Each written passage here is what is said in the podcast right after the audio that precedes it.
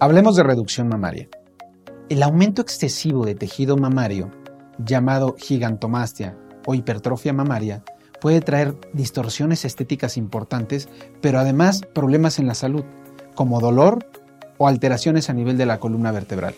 La reducción mamaria es el procedimiento mediante el cual podemos resolver esto. En este procedimiento quitamos el exceso de piel y reposicionamos esta glándula mamaria a un sitio de una mejor proyección y estética. Además, podemos con ello mejorar bastante los problemas que tengamos de dolor o de postura. Generalmente no se utiliza implante en esta cirugía. Sin embargo, en casos seleccionados es posible utilizar un implante pequeño para que la forma de la mama sea mejor, mejor la línea del escote y del polo superior.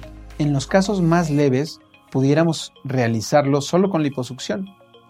Sin embargo, esta es la minoría de los casos. La mayor parte de estas pacientes hay un exceso de piel, de tejido graso y de tejido mamario, por lo cual para moverlo necesitamos hacer ciertas incisiones, la cual son alrededor de la areola, una línea vertical y a través del surco.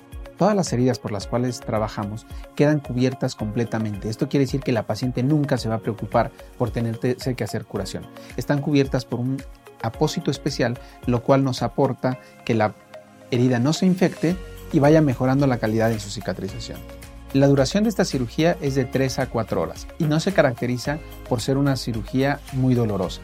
Por consiguiente, es posible que el mismo día que se opera la paciente pueda estar en su casa. El tipo de anestesia que utilizaremos será una decisión que tome el anestesiólogo y la paciente en conjunto. Puede ser anestesia general o regional.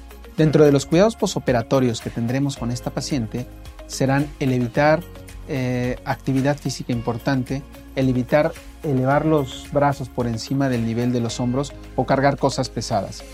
Eh, la paciente utilizará un brasier posoperatorio en un tiempo estimado de 6 a 8 semanas. La reducción mamaria va a mejorar estéticamente la proporción de la mama y del tórax, pero también nos va a ayudar a evitar lesiones en la columna vertebral. Soy el doctor Luciano Ríos Lara, cirujano plástico. Acude a valorarte con nosotros para juntos decidir la mejor opción para ti.